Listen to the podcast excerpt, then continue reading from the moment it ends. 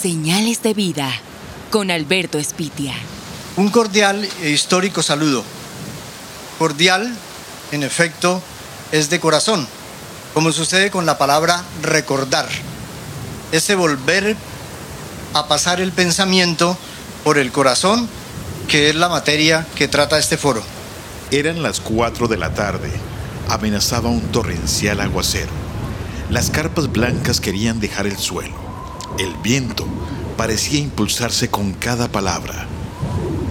Es el foro de historia regional realizado el 6 de abril del 2022 en el Parque de los Periodistas, en el marco de los 182 años de Villavicencio. Uno de sus foristas es José Alberto Díaz Caramillo, el más joven de los cuatro ponentes, quien paseándose por el escenario con micrófono en mano, lleva a su disertación a un punto de silencio interpretativo. Jane Rouse, para quienes de pronto no conocen este nombre, no saben de ella, Jane Rouse es, una, es un algo curioso. Yo siempre lo destaco. Es algo curioso. Desde, desde, luego tiene una explicación profunda, pero vale la pena resaltarlo en estos términos. Y es que una de las mayores conocedoras de la historia de los llanos orientales y de Villavicencio, ni es de Villavicencio ni es de Colombia, es gringa. Es decir, vive en Estados Unidos, creo que ahora es profesora pensionada de la Universidad de Massachusetts. Sí, y más allá de ser curioso, es sorprendente que la fascinación por la historia colombiana tenga acento, ojos y pensamiento extranjero.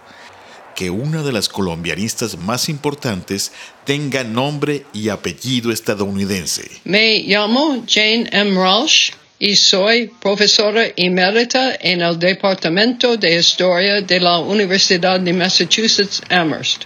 Como en esos amores a primera vista, lo único que se escoge es el lugar donde caminar juntos. Lo otro fluye de manera natural, como si se tratara de un encuentro con el destino.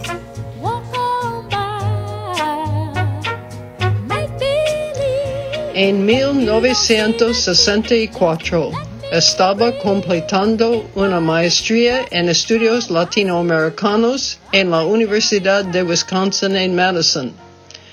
En ese año, el Centro de Tenencia de la Tierra patrocinó un seminario de seis semanas para que los estudiantes fueran a Colombia y estudiaran algún aspecto de ese país.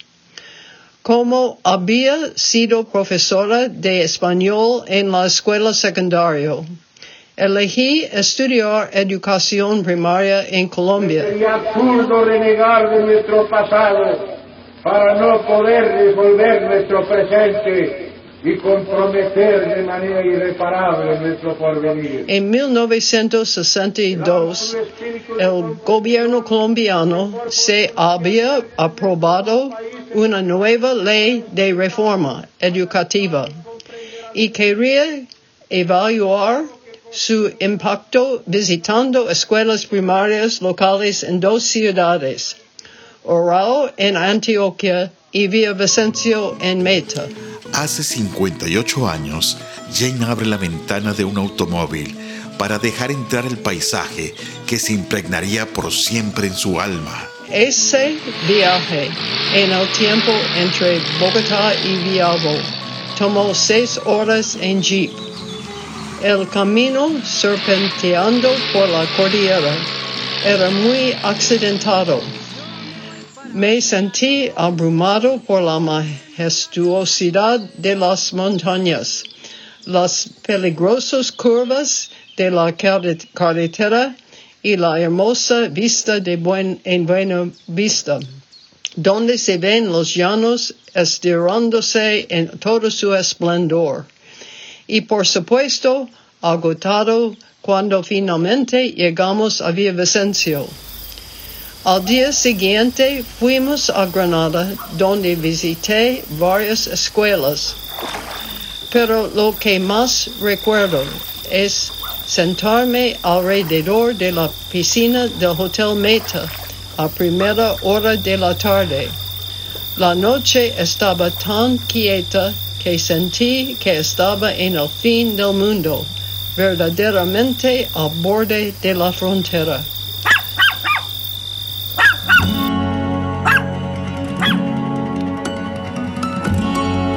Fue a buscar los límites, los de su espíritu y los de un vasto territorio que le otorgaba infinitos horizontes. Era el momento de confrontar el idealismo y la realidad. Cuando era niña en la década de 1940, los vaqueros eh, norteamericanos eran mis héroes.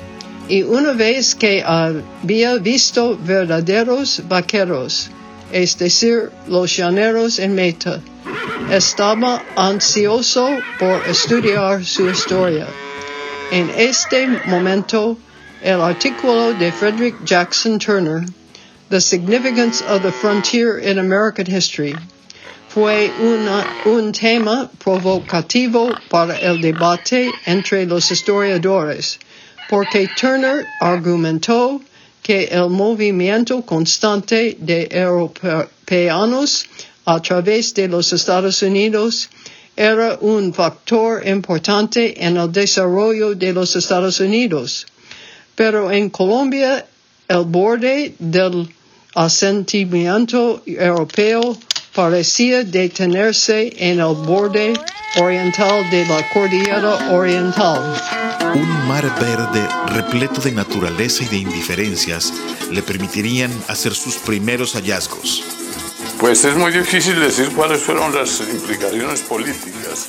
Cuando comencé mi estudio, me sorprendió des- descubrir que los historiadores más astutos de Colombia, como Jaime Jaramillo Uribe y Eduardo Reicheldomotov, habían mantenido que los llanos del Orinoco y las selvas de la Amazonía, consti- constituyendo dos terceros del territorio de la nación, y yo cito, nunca han jugado un papel importante en el desarrollo cultural del país, cuyo centro cen- territorial ha sido siempre las lomas y valles de las cordilleras junto con las costas y las sabanas aluviales del norte.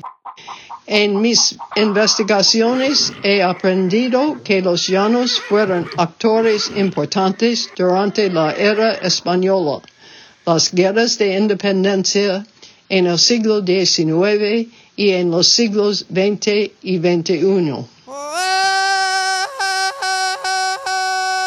Estaba en la tierra del olvido. Con sus 24 años de edad, la becaria encontró oportunidades en donde otros encontraron excusas. Así lo confirman sus ocho libros traducidos al español, sus diversos artículos para revistas.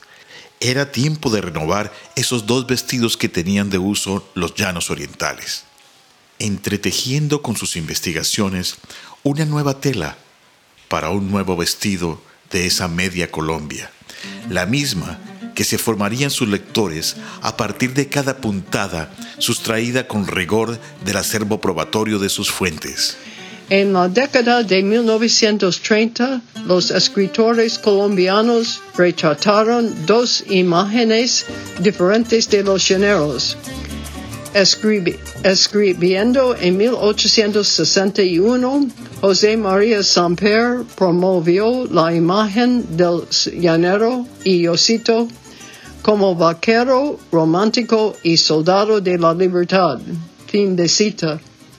En su ensayo sobre las revoluciones políticas y la condición de las repúblicas colombianas. Mientras que José Eustacio Rivera en la vorágine describió a los llanos como una devoradora de hombres o un lugar inmanente diabólico.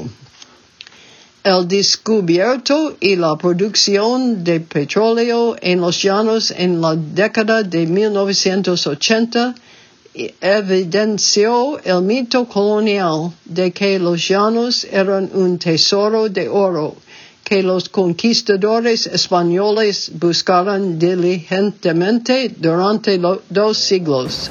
Amaina la lluvia en el Parque de los Periodistas en Villavicencio. Ya es de noche y los panelistas sacan las conclusiones del foro. A miles de kilómetros, sin saber que su nombre se mencionó como referencia valiosa, Jane Rouse reflexiona sobre su papel en el pasado, el que parece estar presente en sus amigos. Es el ejercicio de la memoria y de los archivos. Es la evidencia que nos deja el tiempo. Es la conciencia de los documentos que atestiguan que durante mucho tiempo se ocultó una fortuna la que buscaron aventureros y soñadores, la que encontró una estadounidense, y el mapa para ubicarla está en los libros y los artículos que aún ella sigue escribiendo.